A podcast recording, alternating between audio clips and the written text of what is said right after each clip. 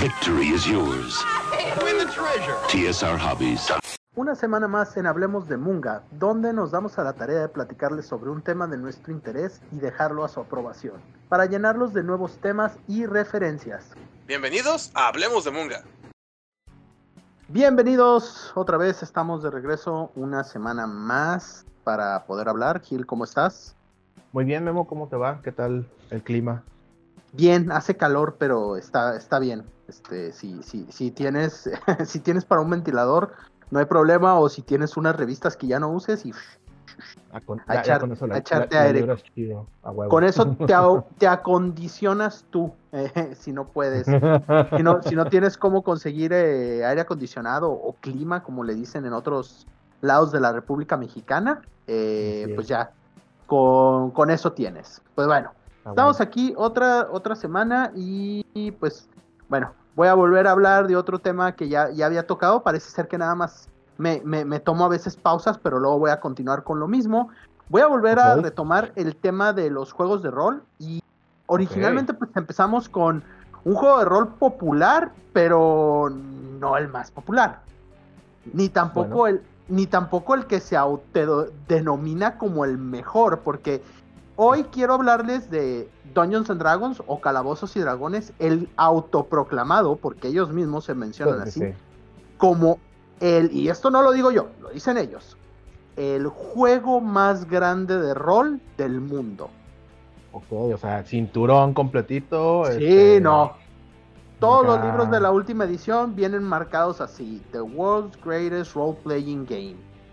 Ok, va. Y, y pues esto ya, ya es cuestión, y lo digo así porque yo sé que hay gente que cuando, en cuanto escucha esto piensa que es onda mía o que, ay sí, le gusta Dungeons y ya va a presumir porque como todas las cosas así como Superman, Mario Bros, Goku, que tienen sus detractores, que tienen así su horda de gente que los odia, pues Dungeons and Dragons también, o sea, todo lo que es así como popular y como póster de algo, normalmente hay, un- hay un grupo de gente que, que lo detesta, así.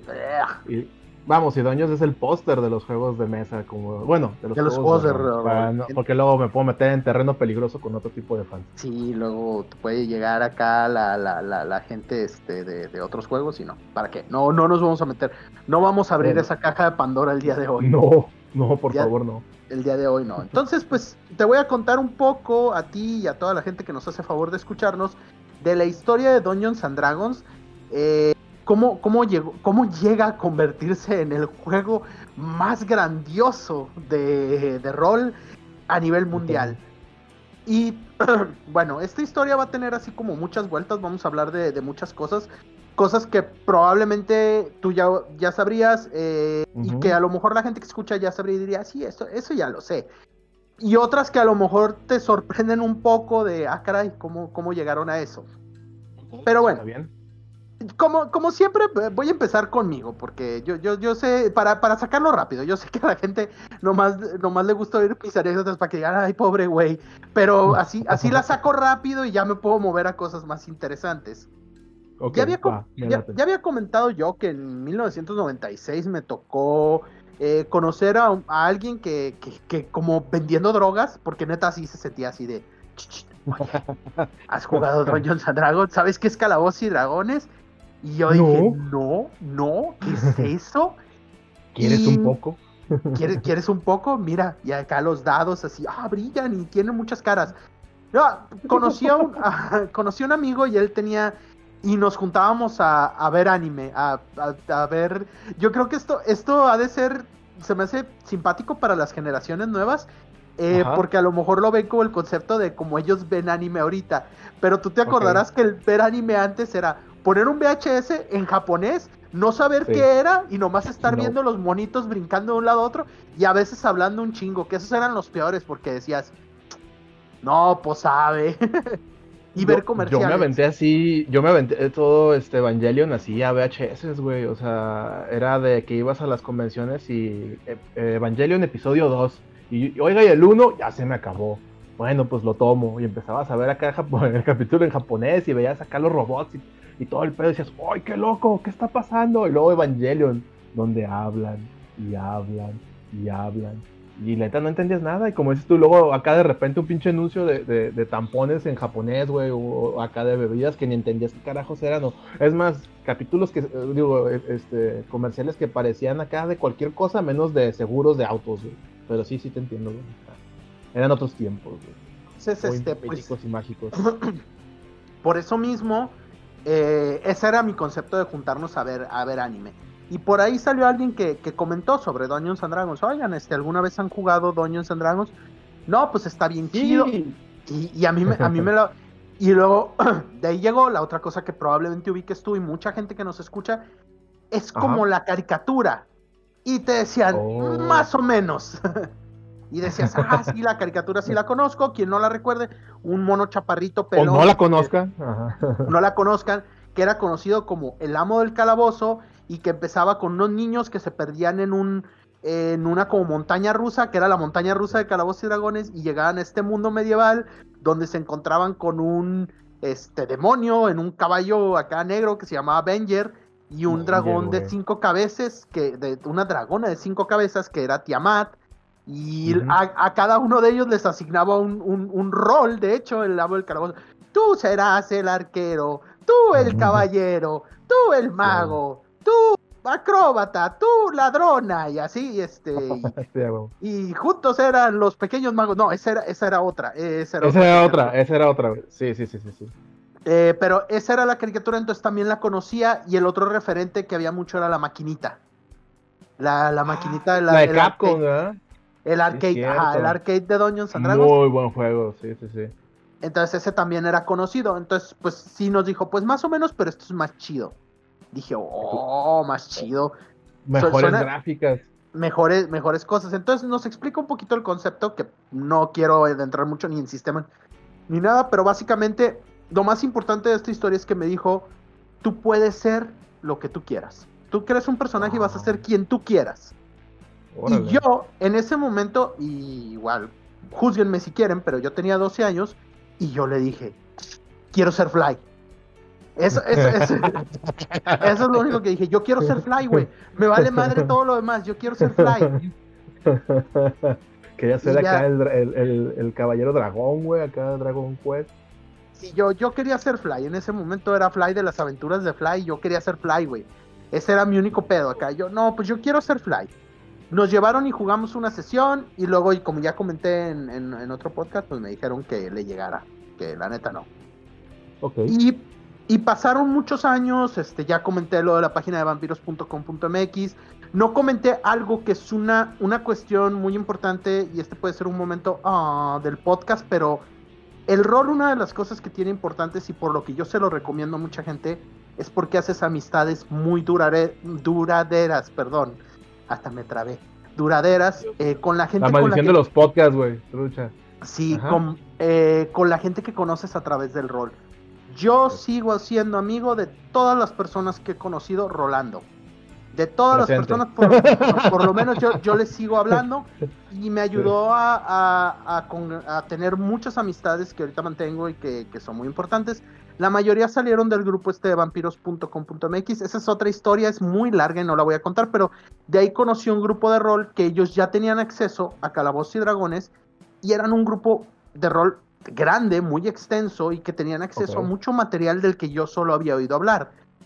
Una de mis historias graciosas de cuando yo Ajá. ponía Calabozos y Dragones, y voy a contar esta historia sin dar nombres porque luego no, no quiero que se queme nadie, pero en el grupo en el que yo estaba narrando, que era narrando Sí. era algo así como muy libre eh, de lo que yo sabía de Calabozos y Dragones, de lo que yo había leído de fantasía, El Señor de los Anillos, algunas cosas de Eddings, o sea, el conocimiento que yo tenía de fantasía. Aunado Así a, la- como el overall, ¿no? Acá. Ajá. este, ok. a eso mezcla de poquitas reglas que sabía y la hermana de uno de los miembros de mi grupo era novia de un cuate que estaba en uno de estos clubes de rol que ya había mencionado y los clubes de rol lo que tenían eran copias y muchas copias y era lo que le vendían otros clubes de rol las copias del manual básico de Calabozos y Dragones que estaba en español. Entonces tenían muchas y ella un día nos dijo, ah, es que yo he visto el manual, tienen muchos, pero en copias, un montón, pero muchos, tienen como siete, ocho. Y, yo no le, y yo no le, y yo no le iba a decir, róbate uno, porque sabíamos que sí van a decir, no manches, este, Sí. falta un manual. Tenemos, Digo, si son siete, y te- digo, o sea, no es como que Sí. no vayan a notar la falta de uno. Pero lo que hicimos fue, ¿sabes qué, va, qué puedes hacer? Arráncale hojas a uno y luego a otro y venos trayendo las hojas de poco a poco. No, ma, ¿neta hiciste eso? No nos No, trajo todo el es diabólico. No, Pero pero, trajo fragmentos, güey. tra- llevó fragmentos, o sea, de lo que podía, de las hojas que arrancaba. Entonces, si algún grupo, si alguien está escuchando y dice, momento, Eso me. Güey, o sea, es- eso que hicieron, güey, está en todo el espíritu, güey, de la fantasía y el rol, güey. O sea, tomaron pedazos de un grimorio y lo fueron juntando acá en sus tiempos, güey. Qué loco. Eso también explica por qué yo nunca entendí las reglas bien del juego y lo adaptaba a lo que hacía, a lo que se podía. Pero ahor- ahorita hay mucha gente y hay una discusión de que cambia las reglas a como tú quieras, si te diviertes rol.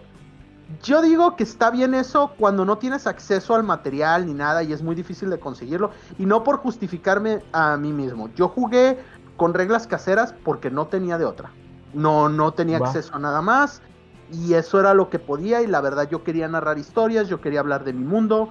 eh, que es algo de lo bonito de Calabozos y Dragones. Diseñas tu propio mundo, es una opción que te da. Y la verdad eh, te, te permite ser muy creativo en todas las áreas tenía un amigo que aunque él no escribía y no se le ocurrían cosas, yo le escribía las cosas y él hacía unos dibujos y unos mapas muy chidos.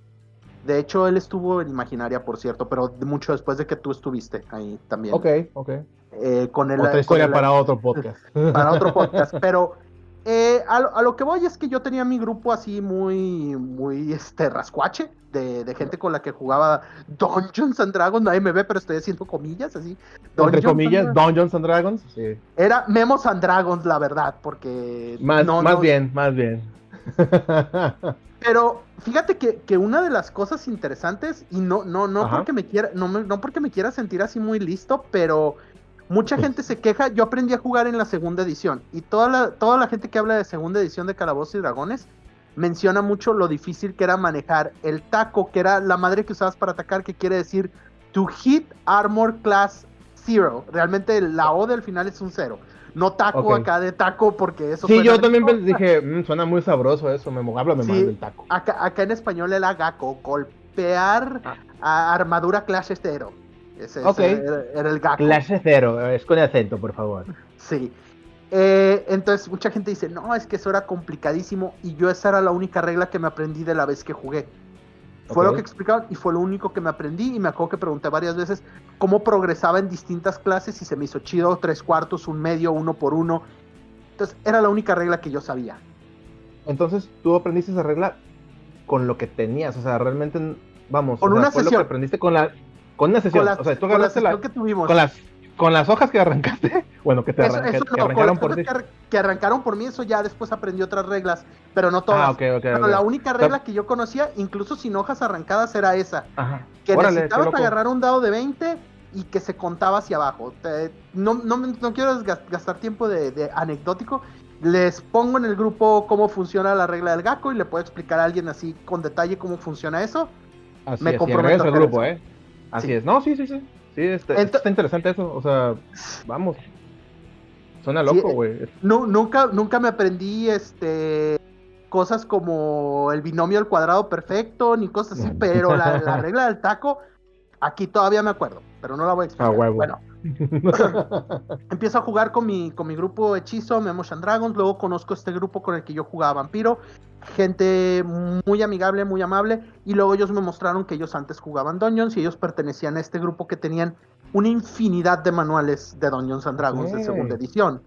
Entonces, básicamente me dijeron, date lodo, y yo empecé a checar y a leer todos los manuales, y entonces ya aprendí a jugar bien la edición, ya vi en cuántas cosas me equivocaba, qué cosas había hecho muy mal, y entonces yo me dediqué a ir a predicar la palabra del rol. Me fui en aquel entonces a la prepa 8 a enseñarles a jugar Calabozos y Dragones de segunda edición, que era la edición que yo conocía y que ya no se vendía tanto porque ya había salido una edición nueva.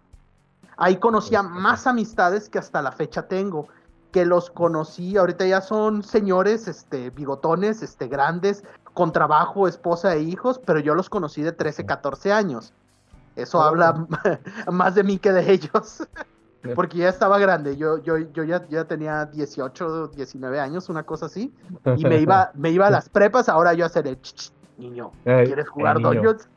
Y Te abrías la, te abrías la capa ahí con dados que brillaban. Y, Ay, güey, brillan, ¿puedo tocarlos? Claro que sí. Y rolarlos también, muchacho. ¡Qué chidos dados! Llegué a tener una mesa como de 20 jugadores eh, en la Wow, prepa, lo- en la cafetería. Sí. Eh, eh, fue, una- fue una experiencia muy padre. Conocí gente muy, muy buen pedo en, en esa época. Y la verdad, yo tengo que decir que no puedo hablar mal de Dungeons and Dragons a pesar de mi primera experiencia. Porque mucha gente te va a decir que cuando tiene una primera experiencia muy mala, acercándose al rol, y a mucha gente le ha pasado tanto con Vampiro, como con Calabozos, como con otros juegos de rol, se disasocian de él. O sea, dicen, ¿sabes qué? Esto no es para mí. Tuve una muy mala experiencia y yo invito a esas personas, yo sé, yo sé que es feo tener una experiencia así, pero denle una segunda oportunidad, porque si yo no lo hubiera hecho, si yo hubiera dicho, me quedo con la primera experiencia que tuve, no estaría hablando de este tema el día de hoy, no estaría eh, comentándole sobre mi experiencia. Yo le di una segunda oportunidad. Yo siempre he creído que de todo cuenta mucho la gente y si la gente con la que lo intentaste la primera vez no te funcionó, busca a alguien más. Hay, hay mucha gente, o voy a dar un consejo al final incluso mejor que ese de buscar a alguien más. Pero empecemos a hablar de la historia de Dungeons and Dragons. Dungeons and Venga. Dragons no es un juego nuevo, es un juego que data de 1974. O sea, hace que ya tiene sus 46 años. Fue creado en Wisconsin, o por lo menos eso nos dice la historia, por dos personas. Ah, Dave Arneson, un exjugador de Wargames, eh, que era, pues, era joven para, para esa época, que tenía mucho interés en miniaturas y eso. Y el otro, que es el nombre más famoso y que la mayoría de la gente que sabe de rol conoce, que es Gary Gygax o Gary Gigax, como prefieran. Santo Gigax, güey, como mucha banda le dice. Oye, una ¿Qué? pregunta rápida. ¿Quiere, quiere decir que los, los juegos, los, los Wargames son más viejos que el rol? Los wargames son mucho más viejos que el rol, pero mu- por mucho.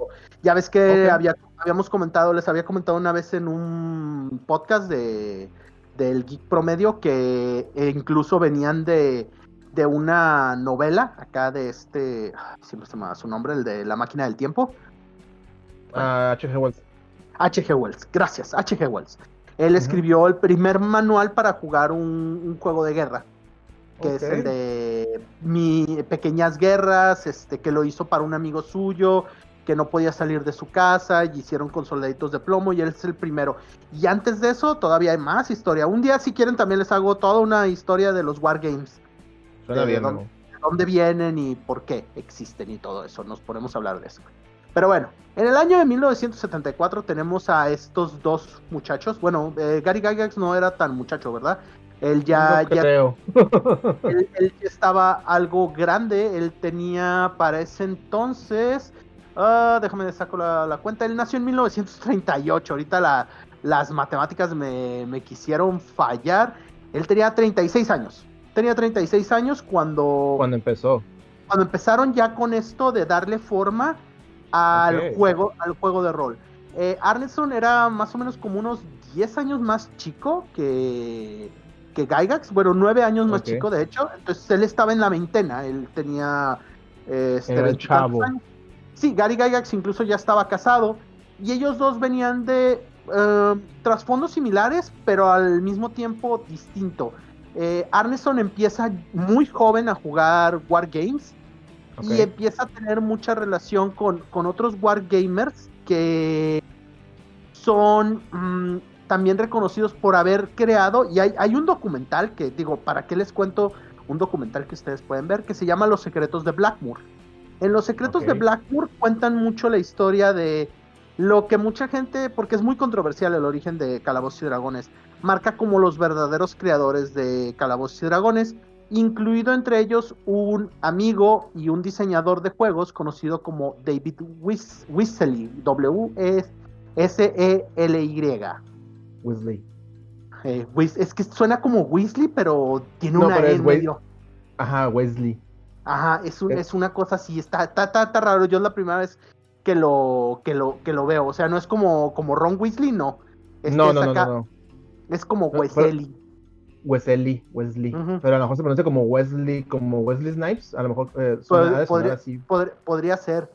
Él Ah, ok. creó, él creó así a, a básica y de hecho él fue diseñador también de videojuegos después. Órale. Eh, diseñó un juego que se llama eh, muy- en los ochentas eh, Saxon, Subrock y Shenou's Flying Tigers. Fue su último el juego que sí lo diseñó. Sí, sí, ubico ese Hizo otros antes, a principios de los ochentas, que eran RAF, The Battle of Britain, Winged Samurai y Mix and Messerschmitts. Ok, Jack Staffel. ok. sí, este, tie- tiene ahí un catálogo de videojuegos. Ellos cuando jugaban eh, Wargames, ellos jugaban mucho juegos napoleónicos. Y cuando estaban haciendo esto, él diseñó unas reglas de lo que llamaron Estrategos N. Estrategos N se trataba de jugar un, un juego de guerra, pero en vez de controlar ejércitos, controlar a un solo personaje. Ok. Entonces, esa era la idea de donde empieza el rol, porque en vez de tener un ejército, tienen nada más un personaje.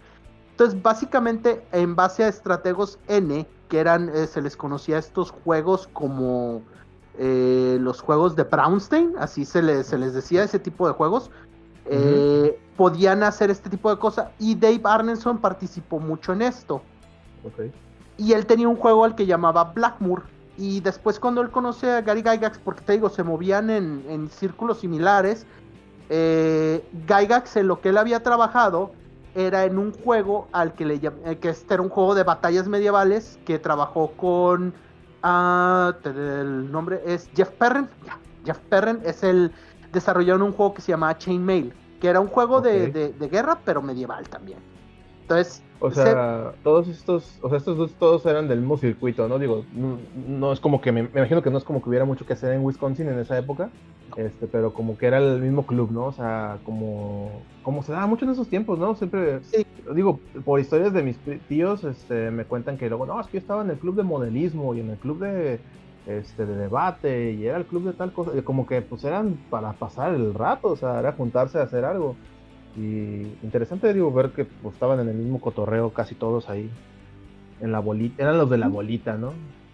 era este, este hobby que era pues muy popular y muy de gente rica. O sea, eso, eso nunca va a cambiar. Los, los Sí. wargames son para gente Pues- pudiente porque son gastos fuertes.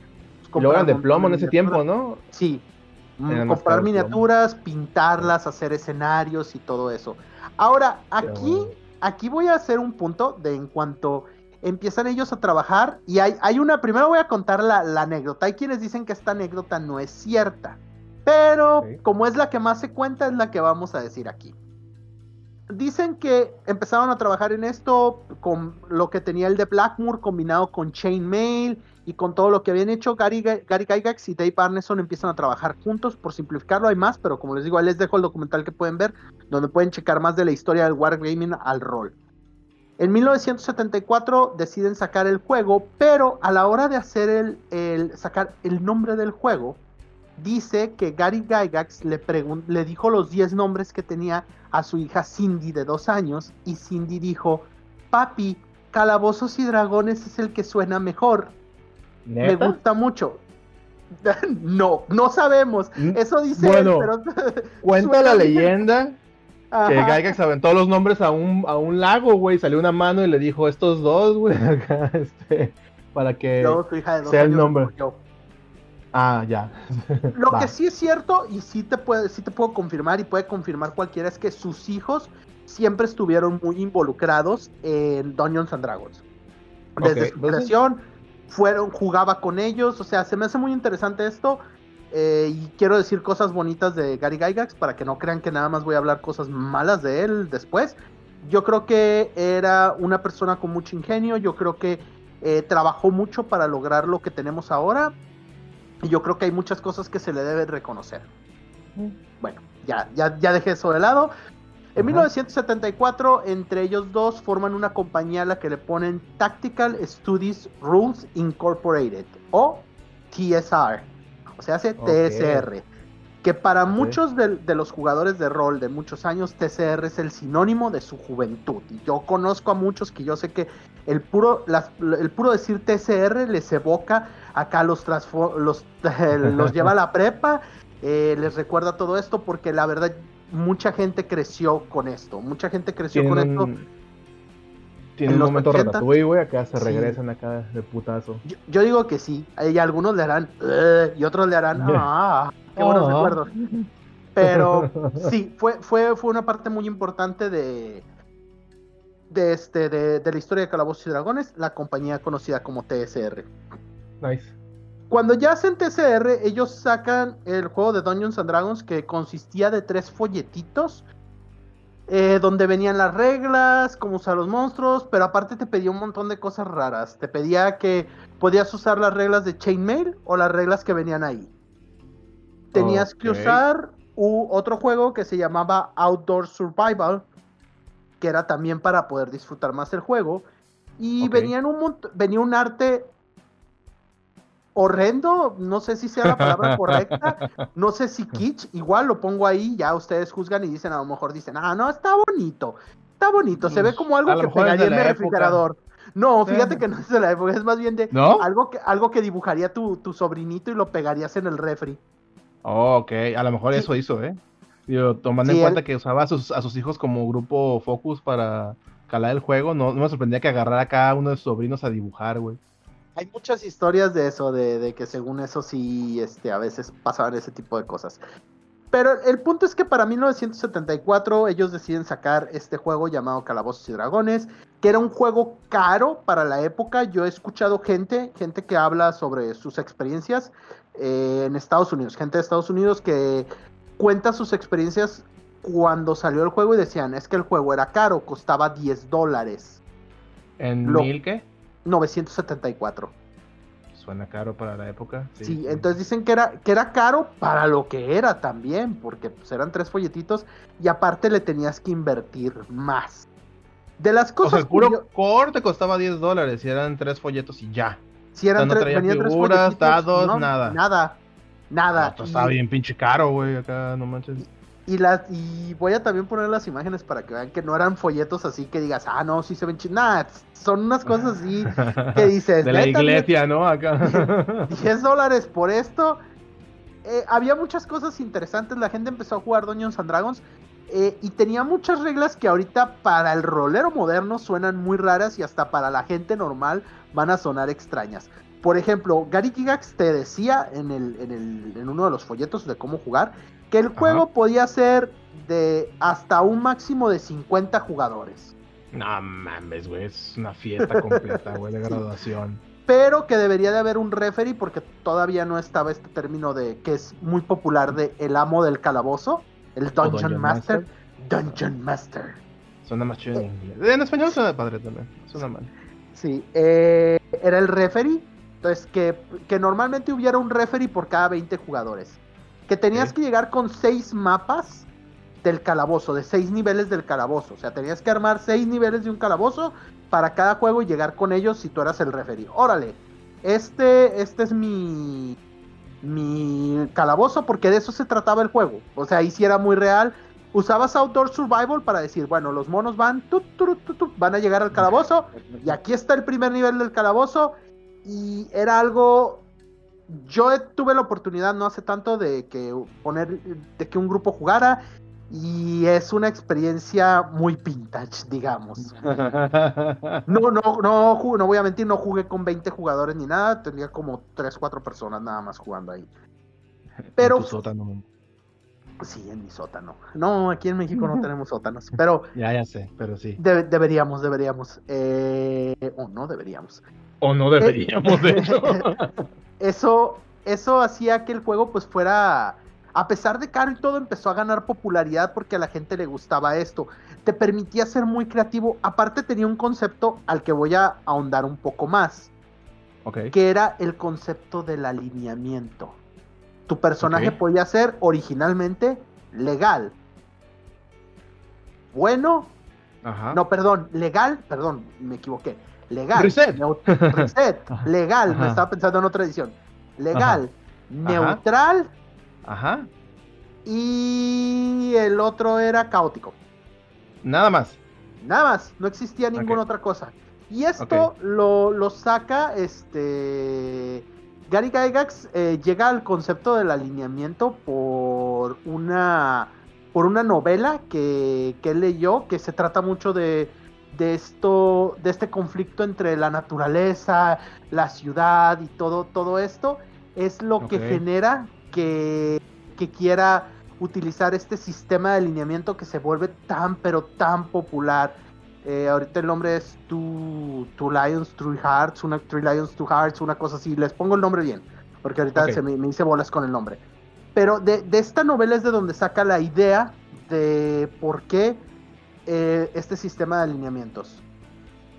Y una de las cosas interesantes es que Ajá. en ese momento, ahorita el alineamiento, incluso hasta hay gente que, que conoce sobre los alineamientos, a pesar de que jamás en su vida haya jugado Calabozos y Dragones, porque esta cuestión del alineamiento se volvió algo muy cultural. Eh, de hecho, que, un, paréntesis rápido, este, yo cuando daba clases, bueno, de las entonces que he dado clases en, en mis años eh, recientes, yo usé el sistema de alineamientos para en una clase que, que trataba de explicar más o menos cómo, fu- cómo funciona eh, la cultura popular y cosas así. Ya no me acuerdo el nombre de la clase, pero yo usé ese, ese el, el rollo de los alineamientos, ¿no? El de bueno, ma- este, caótico, bueno, eh, neutral, malvado y así, o sea, el, el de los nueve alineamientos básicos, este, para que mis alumnos eh, lograran relacionar, en, les decía, agarren una serie de televisión y traten de ubicar los personajes de esa serie en esta tabla y se van a dar cuenta que aplica para muchas cosas. Eh, y lo sé como un ejercicio y hasta la, y tengo alumnos que nunca han jugado Dungeons o, o- llegaron a Dungeons pues por el comentario, o sea, por ese tipo de cositas, güey, fíjate, es interesante cómo si es algo que se volvió muy parte de la cultura porque sé de mucha banda que incluso usa para referirse a gente con ese tipo de términos, ¿no? Es, es una, de hecho, hay quien dice que los, los debates más grandes que existen en, en Dungeons and Dragons es dado a al alineamiento, porque es así como, como una discusión que, que tiene mucha gente de qué alineamiento tiene Luke Skywalker y cosas así, y mencio- Sí, mencionaba un este eh, alguien que en la realidad, en la ficción, en las novelas, nadie tiene alineamiento excepto Finn de Hora de Aventura. Ese es el único personaje que existe que tiene un alineamiento real porque él lo A menciona. huevo. Sí, a huevo, él lo menciona. Tres corazones y tres leones se llama la novela de Paul Anderson. Ya, Ah, ok. no me. Es- de ahí es de donde sacan mucho el concepto del alineamiento de caos contra ley. Y en la edición original, tú hablabas el idioma de tu alineamiento, que eso es lo que a mucha gente se le hacía muy raro. Y yo El una vez, tu alineamiento. ajá, sí, o sea, si tú eras Si, si hablabas caótico, hablabas como Taz, acá. Sí, o algo así, güey. personaje era, no sé, un enano legal, hablabas Ajá. enano y legal. Y común a lo mejor. Común, enano y legal. La lengua Ok. de todos, enano, la tuya de tu raza y luego legal. ¿Ilegal? O- o- ok. Sí, ese, Ok. ese era un, ese era un idioma. Porque aunque el, esta es la parte curiosa que te quería comentar, aunque en época moderna y explicándole un poquito a la audiencia, el alineamiento es básicamente, eh, o la gente lo entendía como el compás moral de tu personaje, eh, teniendo dos ejes para esto. El eje de la, la ley y el caos, que pues, la ley es seguir, ser ordenado, seguir la ley como marca y todo eso. El caos, que es no me importa, yo no sigo leyes, yo hago lo que quiero. Y luego el, otro, e- el otro eje era el bien y el mal, que es el que sale después. El bien, pues, es ser bueno, eh, hacer siempre lo más correcto, y el mal es pues, ser malvado, no hacer lo correcto, y todo eso. Y está la neutralidad en medio, que pues es ser neutral. Entonces, Sí. a la hora de combinar estos, por ejemplo, un personaje lego- legal bueno es como un policía, es, es alguien que quiere hacer las cosas buenas, pero dentro del marco de la ley. Un caótico bueno es un vigilante, no le importa la ley, pero sí quiere hacer un bien. Un neutral bueno es alguien, una persona muy común, porque igual y no está tan a favor, no cree que todas las leyes sean buenas, pero tampoco cree que tenga que hacer lo que él quiera, pero sí quiere Claro. hacer. Y lo puedes tomar para el otro lado y puedes decir, bueno, y un legal neutral es al que solo le importan las leyes y un caótico neutral es al que no le importa nada y dice, yo hago lo que quiero, cuando quiero y como quiero. Y un caótico malvado, psicópata que destruye todo porque hago lo que quiero y lo hago para ser malvado. Entonces, ¡ah! soy un monstruo. Ya. Un legal malvado es un político. Voy a hacer el mal, pero voy a seguir dentro del marco de la ley. Y un neutral malvado es el, a mí no me importa ni ser legal, ni, ni tampoco quiero hacer un desmadre, yo voy a, mientras me convenga, yo voy a ser malvado. Y ahorita que Ok. dice la definición, yo sé que todo el mundo me va a decir, no, no es cierto, así no son, y me va a debatir los, los alineamientos porque es el debate más común. Cada Claro. quien entiende el alineamiento como quiere, hay descripciones, pues, alguien podrá decir, hay descripciones en el libro. De edición a edición han cambiado esas descripciones, pero a lo que yo quiero llegar, sin entrar en un debate, es que esto mucha gente lo entendía como el compás moral de tu personaje. Y. Gary Gygax cuando le preguntaron, oiga, señor Gygax, pero ¿a, a qué, ¿a qué se refería usted cuando decía que el idioma del alineamiento? O sea, eh, ¿cómo tienes un idioma de tu compás moral? Y él decía, es que yo nunca lo vi así. Cuando yo diseñé la idea del alineamiento, yo pensaba que el alineamiento fuera como tu religión. Ah, cabrón. Ok. Entonces, Ya. como Ah, la, estoy confundido. como las religiones, ya ves que si eras católico te enseñaban latín, si eras judío te enseñaban hebreo, entonces si estabas en, la, en la Ah. religión de la ley te enseñaban legal, entonces Ok. aquí era un rollo así, entonces muy muy diferente. La otra cosa que quiero contrastar que a mí me, me resulta muy divertida es que como, ven- como Calabozos y Dragones es un juego que como ya mencioné viene de los Wargames, esto quiere decir que se usaban miniaturas para jugar, miniaturas de plomo y obviamente usabas mapas y todo por el calabozo. Y hay- aquí va el elemento curioso. Ah, mucha gente te vas a encontrar que te diga que ahorita se ha vuelto otra vez muy popular usar miniaturas. Voy a llegar a por qué otra vez se ha popularizado y de dónde viene esta popularidad. Que se usan miniaturas para jugar los juegos de rol, eh, sobre todo Calabozos y Dragones. Y hay gente que te dice, no, en la vieja escuela eso no se usaba. Nosotros jugábamos sin miniaturas porque las miniaturas no son para... Eso es muy de cuarta edición, la edición más odiada por todos los jugadores de Calabozos y Dragones.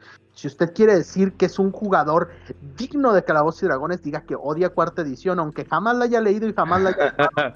y será bienvenido en el grupo por todos los demás. Así es, así es, es, es así como la, pla- la placa de honor que tienes que tener, pero ya no entraremos en ese tema. Entonces, mucha gente dice eso, de que no, es que eso es muy para nuevos, de usar miniaturas, pero no es cierto. El juego empezó usando miniaturas. En 1974 sí lo jugaban. De hecho, el, el- el- el rollo es que ah, los jugadores más viejos decían, pero ¿por qué no usan miniaturas? O sea, ya no entiendo yo. que, ¿Dónde está el Dungeons que yo conocía? What happened to the Dungeons and Dragons? que yo conocía. Fíjate que yo cuando empecé a jugar Dungeons, eh, yo empecé a jugar sin, sin miniaturas, güey. De hecho, yo, empecé a jugar Dungeons contigo y te acordarás que era de, no, pues ahora, a ver muchachos, es hora de la imaginación. Imaginación. Y acá te ponías acá, te ponías a pensar, pero yo siempre lo vi porque no teníamos lana para comprar las figuras, güey, porque eran carísimas, güey.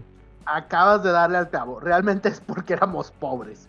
De haber tenido de haber tenido la lana, mm, madres, castillos y todo, porque en otros lugares del mundo que sí tienen dinero han llevado juegos durante 30, 40 años y tienen unas cosas impresionantes.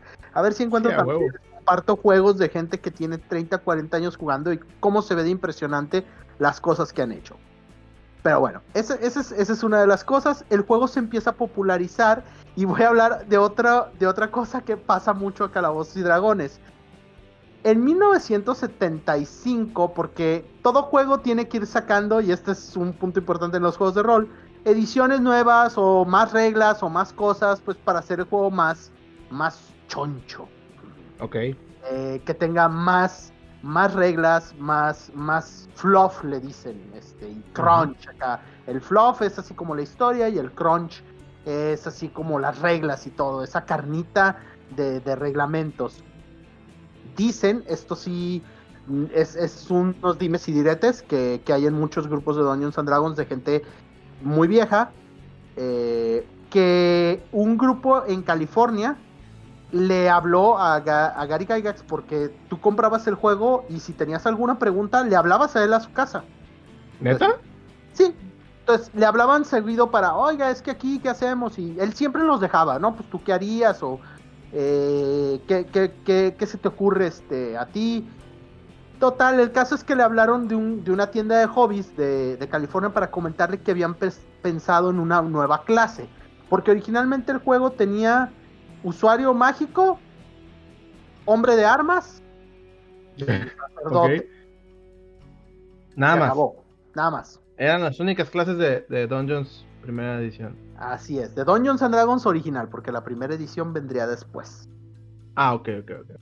Entonces le hablan de esta clase. No, mira, es que es una clase es que como muchos eh, calabozos le llamamos el rogue o el ladrón.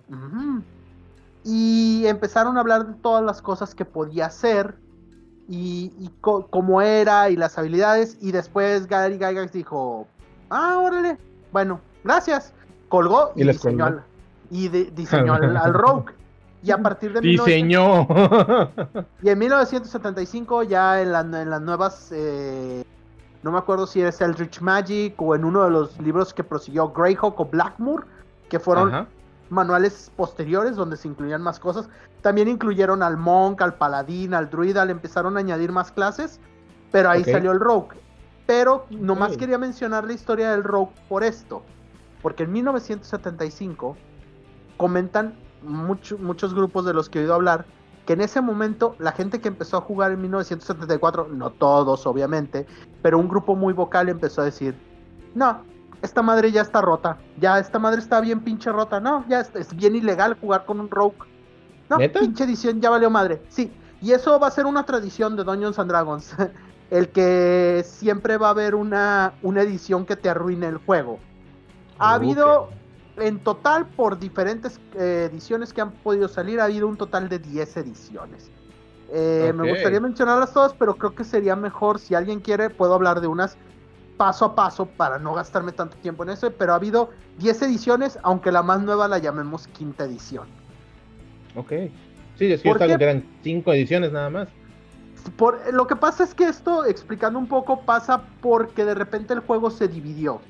Se dividió en lo que querían que fuera Basic Dungeons and Dragons y Advanced, Advanced. Dun- Dungeons and Dragons. Entonces ahí Mm. salieron otras cosas. Salen ediciones de diferentes autores, la que hacía Gary Gygax, la que hacía este es el creador de BX y Beckme, eh, que se hizo por otro lado, porque ahorita voy a hablar de qué le pasó a Dave Arneson, eh, que fue poco a poco, y esta es la parte mala de Gary Gygax, desplazado por Gary Gygax. Poco a poco fue así como hizo- pasó. Le hizo un Stan Lee, güey. Exactamente. Le, le aplicó a Arneson la que le aplicaron a Steve Ditko, le aplicó la que Bob Kane le aplicó a Bill Fringe. Poco a poco fue diciendo, Dungeons and Dragons lo creamos Dave y yo. Dungeons and Ah, Dragons ok. lo creé yo. Y así fue pasando esto poco a poco. Y pues sí, es, eso es lo que pasa normalmente con estos autores. Poco a poco Gary, Gary. Gygax fue, fue desplazándolos y dejándolo como que él no creó nada. También, si luego quieren, podemos hablar, ampliar en este trasfondo, porque como les digo, esto es así como para darles una idea de qué pasa con Dungeons and Dragons. Dungeons and en los comentarios, comentarios y todo eso lo escuchamos y si quieren que hablemos, le damos. Dungeons and Dragons fue ganando mucha popularidad, se fue volviendo un juego cada vez más popular. eh, llegó al punto donde tuvo, tuvo su. Llegó a tener una serie animada, llegó a hacer muchísimas cosas, llegó a ser uno de los juegos más populares para mucha gente. Llegó a inspirar a toda una generación. Órale. Y esto, esto logró que esta, esta inspiración, incluso creo que ahí está Ernest Klein, es el nombre del autor de Ready Player One. Sí, Ernest Klein. Ah, Ok, él también se vio inspirado por toda esta ola de, de Dungeons and Dragons original. A huevo. Pero no voy a quiero mencionar que sí hubo una controversia, hubo una época, pueden, pueden oír hablar de esto, eh, otros podcasts han hablado ya de lo que se le conoce como el pánico satánico, que Sí. son más o menos entre los 70s y los 80s, y ahí mencionan de pasada eh, en este podcast sobre la- lo, lo que pasó con Dungeons and Dragons y yo quiero ahondar un poquito más en lo que sucedió. Eh. Dungeons and Dragons fue visto como una de las eh, principales causas del satanismo. Eh, sobre todo porque, en si es cierto, eh, los manuales de monstruos se referían a los diablos y a los demonios como diablos y demonios. Eh, entonces, decían que esto incitaba a... or- Dungeons and Dragons era un juego que incitaba a orgías, eh, sodomía, eh, satanismo, cabrón. sacrificios, homicidios. Todo eso donde en un, en un grupo de juego donde la mayoría eran vírgenes. Lo cual está, está bien raro, ¿no? O sea, te- te- a mí siempre me- se me ha hecho bien, bien- bien chido los dos clichés. O sea, imagínate así, este, ese malvado, satánico, eh, sodomita y todo, y volteé el pinche güey gordo, todo cacarizo, con lentes chidas, escribiendo yo en la prepa, acá, con, con- con una playera de Goku, acá comiendo chetos y acá haciendo, ¿yo? ¿Mm? Una de las principales influencias, y de quien quiero hablar ahorita, es de una persona conocida como Patricia Pulling. Patricia, Patricia Pulling fundó una asociación que se conoció como BAD, B-A-D-D, B-A-D-D. Esta asociación de BAD es porque son las siglas para decir Bother About Dungeons and Dragons, molesta Wow. acerca de calabozos y dragones Wow, ok. donde se dedicó a hablar pestes del juego, alegando que el juego incitaba al suicidio, que el juego era eh, malvado. Todo esto, eh, la verdad, eh, todo esto a, a causa de una tragedia. Su hijo Irving eh, cometió suicidio, se, se disparó en 1982 y ella siempre culpó a Calabozos y Dragones, aunque realmente... Está fácil, digo. Digo, no es- está bien gacho, la neta, pero creo que fue una así salida fácil por echarle la culpa a algo, ¿no? O sea, No, no es justificarla, no es justificarla, No. pero sí tuvo una tragedia en su vida y después arremetió contra lo primero que encontró, que fue Dragons. manual en el suelo. Eh, apareció en un capítulo de 60 minutos porque el pánico satánico se volvió muy popular, donde también habló Gary Gigax, porque mucha gente empezó a arremeter contra Calabozos y Dragones. Eh, Claro. llegó, llegó al punto de que incluso este cuando volvieron a sacar la segunda edición dijeron, ¿sabes qué? Olvídate del término de diablos y demonios, ahora les vamos a llamar Batetsus y Tanarris. Se Ok. acabó. Y mucha gente que empezó a jugar en, en- en segunda edición te va a decir, pero pues ese era el término, yo me acuerdo, Batetsu y Tanarri. Ese fue el término que les tuvieron que dar para evitar decir diablos y demonios. Luego en Demonios. tercera edición lo regresarían e incluso se burlarían de este pedo que pasó sacando un libro que se llama El libro de la vil oscuridad, donde ahí sí hablaban de sexo, satanismo, mutilaciones. pero, pero creo que es así como, pues, como después de años de represión, o sea, regresar a lo mismo.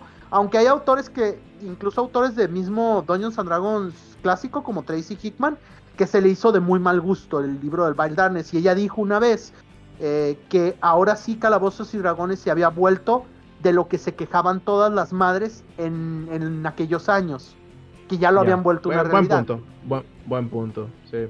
Hay, un, hay una anécdota graciosa que quiero contar sobre Patricia, de, de, la- de las cosas que ella decía, eh, porque todos los ochentas, todo el tiempo que ella estuvo, estuvo luchando contra Calabozos y Dragones, hasta que en 1991 la Sociedad Americana de Suicidología, el Centro de Control de Enfermedades y eh, la Health and Welfare de Canadá concluyeron que no había ninguna causa, o sea, no había ni relación entre los juegos de rol y el suicidio. Y ahí fue cuando BAT dejó de existir y en 1997 Patricia Pulling murió de cáncer de pulmón. Eh, triste, pero al mismo tiempo, pues, este, el problema fue que seis años antes ya habían desmitificado todo eso. Pero una anécdota que te quería contar es que una vez un periodista eh, habló con ella y ella le decía que estos juegos eh, hacían que el, el 8% de la población fuera satánica, que en su, en su pueblo el 8% de la, de la población era satánica. Cuando el reportero le preguntó que cómo había llegado ese número, Patricia Ajá. dijo, ah, es que el 4% de los adultos son satánicos y el 4% de los adolescentes son satánicos. Y el reportero le dijo, matemáticamente eso es incorrecto, eso sería todavía el 4%. Le dijo, Sí, bueno, pues no, importa, igual es solo un número. eh, Obviamente a esta señora no le interesaba la verdad y es un caso muy común que cuando se hizo el pánico satánico a la gente no le importaba. Hablaban mal, le, le, le hicieron una mala publicidad durante toda esa época Calabozos y Dragones y por eso a lo mejor muchos de los que nos escuchan no tuvieron la oportunidad de conocerlo o todo esto porque digo, eh, si esto pasaba en el primer mundo, donde había un montón de gente este, prohibiendo que se jugara Calabozos y Dragones, donde había un montón de gente asustada por, por la idea de que sus hijos se fueran a meter en este culto diabólico.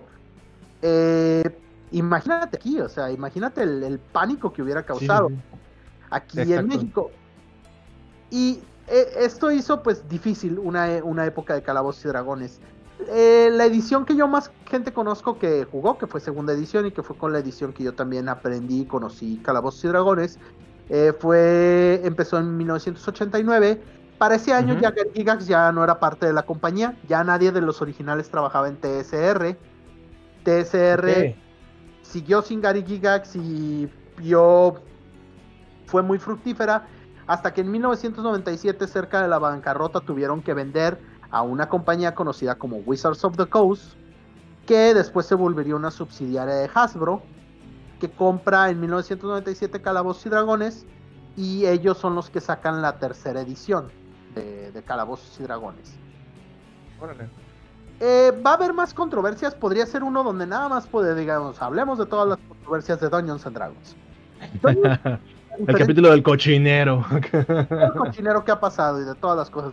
Si les mando de Patricia, de, de los supuestos homicidios que se hicieron en base Ah, al sí. rol, que, que la mayoría son una mentira, o sea, son nada más darle Mm. el enfoque incorrecto a algo. Es así como... ¿Qué? Hay, hay uno de un caso así mencionándolo de rápido, por si luego quieren saber más. Hay uno de un hijastro que se puso de acuerdo con sus compas para matar a su padrastro por 2 millones de dólares, pero como vieron que también jugaban rol, dijeron, ay, roleros malvados que, este, que matan a sus Que papás. matan. Entonces, Sí, güey. Es que ese, ese es el rollo que yo siento. O sea, el rol siempre ha sido muy estigmatizado, tú lo acabas de decir. Este. Y siempre ha sido como, a ver, en el historial de este muchacho, y no me refiero al de internet porque muchas veces eso no existía, era de, a ver, ¿qué, qué hay en su cuarto? Y ya, ah, hay un Nintendo, un manual de calabozos y dragones, y ya, de ahí se colgaban acá para decir que era ma- malo, satánico, inmortal y todo ese pedo. Y, o sea, mil historias, ¿no? O sea, como la historia del kiosco, güey. como la historia del kiosco aquí, ahorita va a llegar a las historias locales. Y también, pues, los casos que causaron revuelo nacional y a veces hasta internacional, como el caso este de los tres de Memphis, que yo, por cierto, Ah. este caso, ese, ese caso de los tres de Memphis, yo lo conocí por un cómic de Daredevil que se Sí. llamaba Redemption, cuando todavía no se resolvía el caso, y de hecho el cómic de Daredevil termina más culero de lo que terminó la historia en la vida real, porque ahí sí ejecutan este, a Demian. En, en el cómic de Daredevil no lo puede salvar, ni Matt Murdock lo puede salvar. O sea, ni- imagínate que Marvel te planteaba que ni Matt Murdock podía con esta onda de la gente retrógrada Ah, bueno. que decía, no, no, estos juegos son del diablo. Pero sí, eh, mucho pánico satánico que curiosamente ahorita ya ha cambiado y ahorita no está libre de controversias. eh, No, no, no, no. Pero ahora voy a hablar de por qué se hizo tan popular de nuevo Dungeons and Dragons. A mi gusto nunca Va. dejó de serlo, pero cómo se fue a lo que ahora conocemos como el mainstream. Así es. Eh, los causantes principales yo voy a mencionar a dos. Primero voy a mencionar Stranger Things, la serie de Netflix, Un favorito de este, de este podcast. que puso ahí de nuevo la idea de Dungeons and Dragons porque es una idea central. A los que hayan visto la serie y sin hacer ningún spoiler les voy a decir que piensen esto. Vean los capítulos cuando juegan calabozos y dragones. Chequen la historia. Chequen cómo resuelven su partida de calabozos y dragones y chequen que así se resuelve esa temporada también. En las tres temporadas pueden ver que se da ese caso. Siempre que están hablando de rol, mencionan una idea, todo lo que ellos están jugando se parece a la trama de lo que les está pasando y Sí. las resoluciones vienen de ahí. En las tres temporadas podemos ver eso. Les explicaría bien por qué, o sea, podría ponerme y hacerles, sacarles un diorama y ahorita explicarles paso por paso en qué momento pasa eso, pero uno, no quiero hacer spoilers y dos, no, no tengo tanto tiempo como para Ese sería también otro episodio. Stranger Things y Dungeons and Dragons. Ay, Memosh. By Memosh. Y hay, hay, hay, muchos, hay muchos detalles en la cultura. También Dexter. Van a encontrar en un montón de series populares que hablan de Dungeons and Dragons. Ricky Morty tiene un suplemento para Dungeons and Dragons. Eh, tenemos el episodio de Community, que por cierto lo removieron de. Está bien pendejo eso, pero bueno. Sí, por un rollos ahí de malas, malos entendidos, pero igual. También podemos hablar de, de, los malos entendidos que ha habido. Eh, el episodio de Dexter, del laboratorio de Dexter, no de Dexter, el asesino sí. No, es lo que te decir, aclaremos que Dexter, ¿eh? acá Dexter es chiquito y pelirrojo con lentes, acá sí. científico que es muy gracioso porque se pone acá como el cliché que todos tienen del, del narrador del Dungeon Master, hambriento de poder y que nada más quiere ganar. Me gustaría decirles que no siempre es así, pero sí, sí pasa. Ese, ese tipo de situaciones sí pasa. Si, llegas a conocer gente así. Eh, ah, si el Dungeon Master acá o, omnipotente y que, que, se hace lo que él diga, aunque vaya, aunque tú le vayas a ganar con la forma más fácil y lógica, güey. Siempre va a existir. Y es que siempre va, yo creo que siempre va a haber gente a la que no le gusta perder. Siempre va a haber... Y como que han de decir, ah, si soy DM no pierdo, güey. sí, es, es, es, una cosa, o sea, terrible. Yo, yo sé que está mal, pues, pero eh, si hay gente a la que de plano no, no, le, no le gusta perder y no mm. van a, no van a, este, no van, a, no van a dejarse perder y por lo tanto pues les gusta hacer ese tipo de cosas. Siempre vamos a tener a ese tipo de, de persona. Y bueno, la, la, otra cosa de la que quiero hablar es el otro fenómeno que ha causado, pues eso de que estuvo en, en Stranger Things, llamó la atención de mucha gente que están jugando, ¿qué es eso? Ok, puso Dungeons and Dragons otra vez en el mapa y pues la gente que ya sabía, ah, sí, yo conozco a Dungeons and Dragons y bla, bla, Ah, sí, claro, güey. Ah, yo lo juego desde hace 50 años. Sí, yo, yo, lo, yo lo jugaba antes de que fuera popular. Pero luego, aunado a esto, viene otro fenómeno que es el fenómeno de Critical Role. Mm, Critical Role empieza como un stream de un grupo de actores de doblaje que juegan Calabozos y Dragones y decidieron empezar a streamear su partida a través de una, de una comunidad que se llama Geek and Sundry.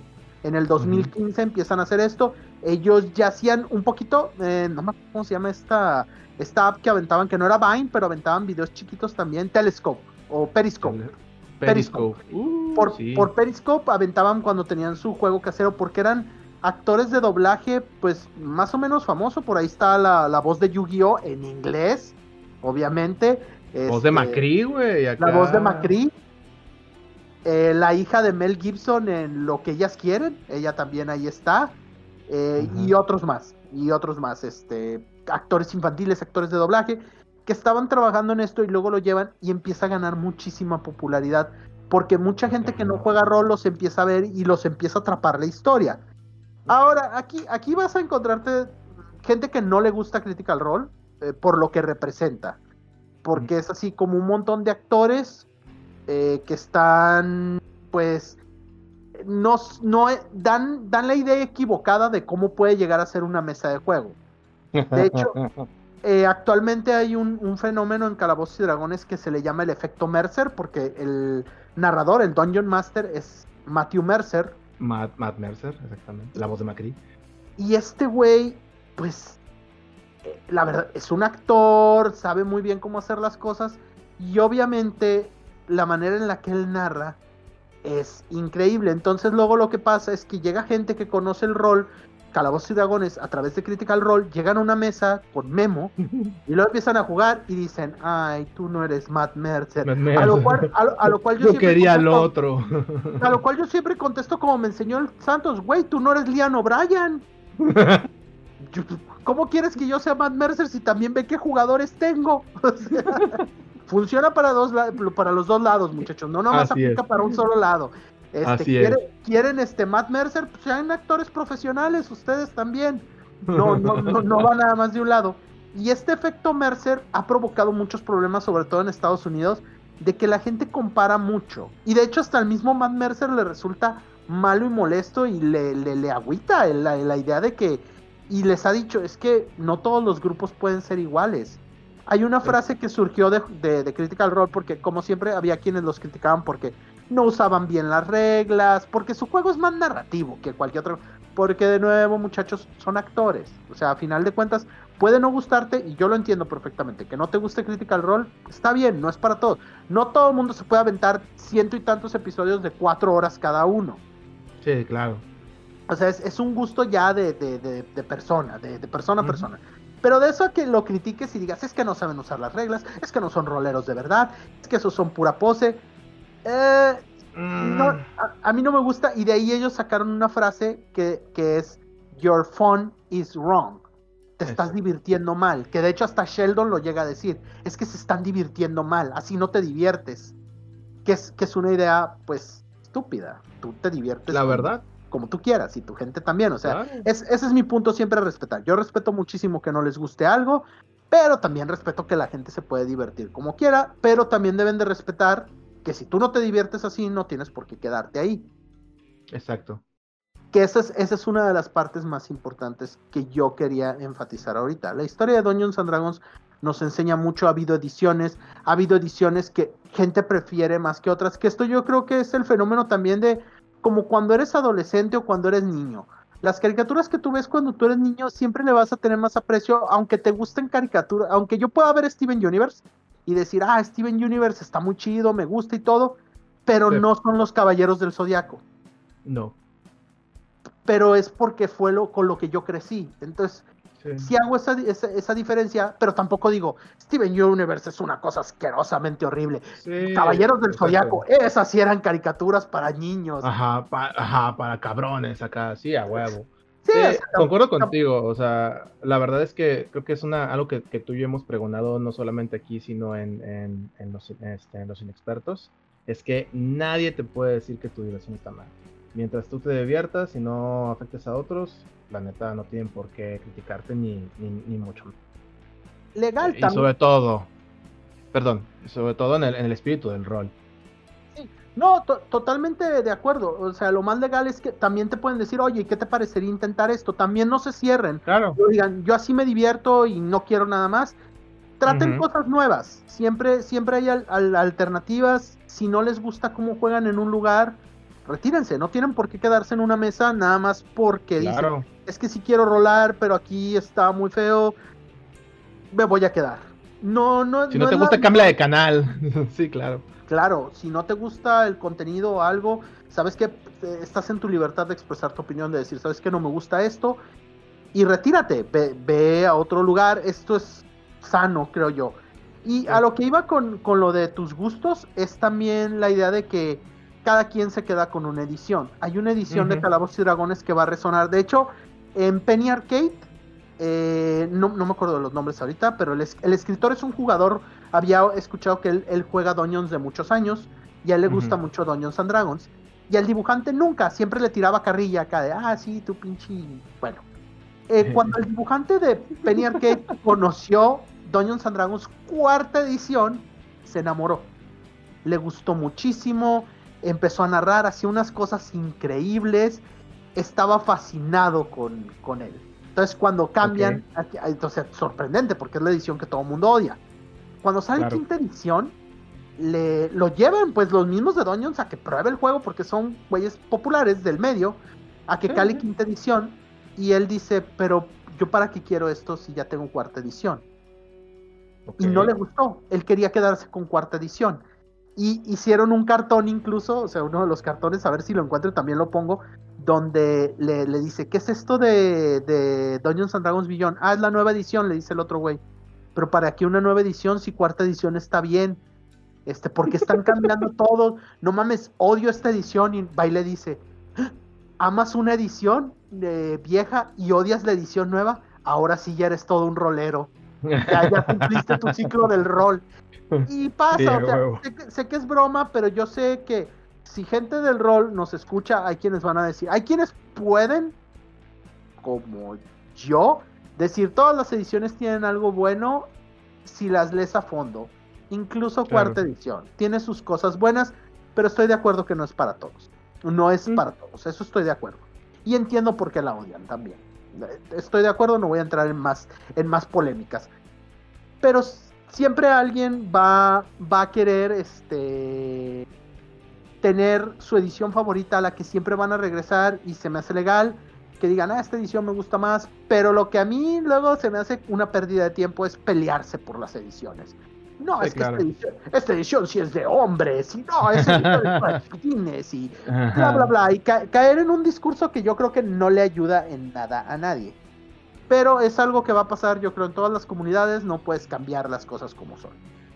Claro. Y aquí va, mi, aquí va mi consejo, de ya ahora que conocen un poquito de la historia, eh, nomás iba a contar una historia rapidísimo. Aquí en Guadalajara pasó en 1997 que asociaron a los juegos de rol con una cosa que se le llamó eh, los juegos colectivos, que decían que eran parte de eh, Laberintos y Ladrones, los, adores, los Adoradores de la Muerte Dulce y Nipomanga, que fue un artículo que publicó el siglo XXI en 1997. Es neta. Sí, y Ah, esto, ok, ok, ok. Esto pasó aquí. Yo me acuerdo que ese artículo lo quité del periódico, que era el que leían aquí. ¿Por Ajá. qué? Porque yo apenas estaba entrando en eso del rol y no quería que mis padres tuvieran una razón para decirme, aléjate de eso. Porque según Claro. ellos, como ya había pasado antes y mencionaba, el rol promovía el, el suicidio. Los grupos de rol de aquí de Guadalajara, que no eran así como los mejores amigos, se unieron para hablar, para ir a hacer una plática a la Universidad de Psicología y decir, ¿sabes qué? Esto no es cierto. Están diciendo algo, o sea, dime dónde está pasando esto, ve quiénes somos y que se pudiera hablar con ellos. También eh, podemos discutir más de eso en otra ocasión, de las cosas que han ido pasando aquí, de las comunidades y cómo se mueven. Pero sí, no, no, no, no quería dejar esto sin comentarles eso, que sí hubo un, eh, sí tuve yo mi roce con el pánico satánico, eh, no, no tan directamente como otros, pero sí fue así algo de, ¿sabes qué? Mejor quito esto porque no vaya a ser. No vaya a ser. Aquí sí de repente veían algunos libros y sí fruncían el ceño y no les parecían mucho. Fue pero yo tenía-. Yo tenía más cosas así como de, de, cala- de más que de calabozos y dragones de vampiro, entonces como que así veían de, "Mm, pues ya lo comenté la otra vez. Ahora, ya nada más para cerrar, para cerrar esto. La historia de Calabozos y Dragones es muy, muy, muy larga. Eh, me tomaría muchísimo más tiempo darles a de- detalle a detalle y quería mantener esto un poquito más ameno. Lo más importante de Calabozos y Dragones es que pueden jugar en mundos ya creados. Hay mundos muy padres que a mucha gente le gusta. Dragonlance, Los Reinos Olvidados, Everron. El mismo mundo de Critical Role ya es jugable ahora, la guía Wildmode, y también es, existe uno que ellos hicieron que es para Exandria, para jugar en Tal'Dorei. Eh, pueden jugar en cualquier tipo de escenario. Y lo más Ravenloft. importante, y lo que Ravenloft pueden jugar en Ravenloft, pueden jugar en muchísimos escenarios, pero para mí, para mí lo más significativo de Dungeons and Dragons es que puedes crear tú tu propio mundo. A O sea, huevo. n- nada, nada de los suplementos, puedes tú crear tu propio mundo y eso se siente muy bien. El, el poder desarrollar tú tus propios mundos es una de las cosas más increíbles porque te deja ser creativo en muchas áreas. Si eres artista puedes dibujar, si eres escritor puedes desarrollar ideas. Cualquier área creativa te, per- te permite desarrollarte mucho. Entonces, por eso Dungeons and Dragons es importante porque inició algo. Yo sé que hay otros juegos de rol, yo sé que hay cosas mejores desde el punto de vista de quien lo vea para, para desarrollarte como jugador. Pero yo creo que vale, vale la pena darle una oportunidad. Es el juego de entrada de la mayoría. Tampoco les estoy diciendo que forzosamente jueguen esto. Pueden buscar otros juegos de rol. Hay juegos de rol muy chidos que pueden empezar a jugar. No tiene por qué ser calabozos y dragones, la verdad. Pero denle una oportunidad. eh, denle una oportunidad al rol. Y si quieren que hablemos más de esto, yo encantado de la vida. A mí me gusta mucho hablar de esto. Tenemos ahí, hemos hecho, hice una colaboración antes que ya había puesto ahí con Roll Per Second, que es un buen camarada que también hace y produce cosas de rol. Hay gente aquí en Nice. México que ha hecho cosas de rol, la verdad, este, que, que hacen cosas interesantes, o sea, que están trabajando en la industria. Entonces, pues es todo de momento lo que les puedo decir. Si quieren que hablemos más de esto, o si dicen, ay, es que faltó esto, y te hubieras este, expandido más en esto, pues sí me disculpo, pero es así como de entrada, así como, bueno, quiero presentarles qué, qué es esto y de qué cosas podemos hablar, y ya luego nos clavamos en un tema así en específico, también Así para es. no atosigarlos con tanto tiempo. Gil, gracias por escucharme y escuchar sobre esto. Así Sobre- es, Memo. Sobre todo a ti, luego, lo- o la gente primero y luego a ti, perdón. No, no, está bien, a la gente primero. Yo soy yo creo un, un perro que nomás anda por aquí. No te- Este, lo importante es nuestra comunidad bonita, amigable y buena onda. Este, pero sí, Memo, muchas gracias este, por darnos este bonito entre este, al bonito mundo de Dungeons and Dragons. Eh, es un punto muy inicial. Este, esperemos que esto pueda hacer que la banda se sienta animada a entrarle al juego. Eh, hay muchas este, plataformas, hay muchos este, eh, videos y cosas que te pueden adentrar un poquito más. Pero si quieres que nosotros te contemos más de Dungeons and Dragons, ya saben, pongan en los comentarios. o únanse al grupo de la Munga, a la comunidad de la Munga, por favor. Este, y ahí pongan sus comentarios, nosotros este, respondemos todo y hacemos caso a lo que nos dicen. Eh, toda la crítica es bienvenida. Eh, y pues la verdad es que estuvo bastante chido. Eh, es, es, es, bueno saber de, de tu historia, de, del rol, de tus juegos, para evitar que vuelvan a pasar cosas así que, que lleguen y te digan tus papás, no, no juegas eso porque es del diablo. Si llega a pasar, pues les puedes decir, no es del diablo, papá. Mira, aquí hay estudios de verdad que te dicen que no, no es del diablo. Porque a fin de cuentas, Exacto, y incluso yo, yo sé de, tengo conocidos que han usado su experiencia como Dungeon Master, como, como maestro del calabozo, eh, que han puesto en sus, en sus currículums, ¿no?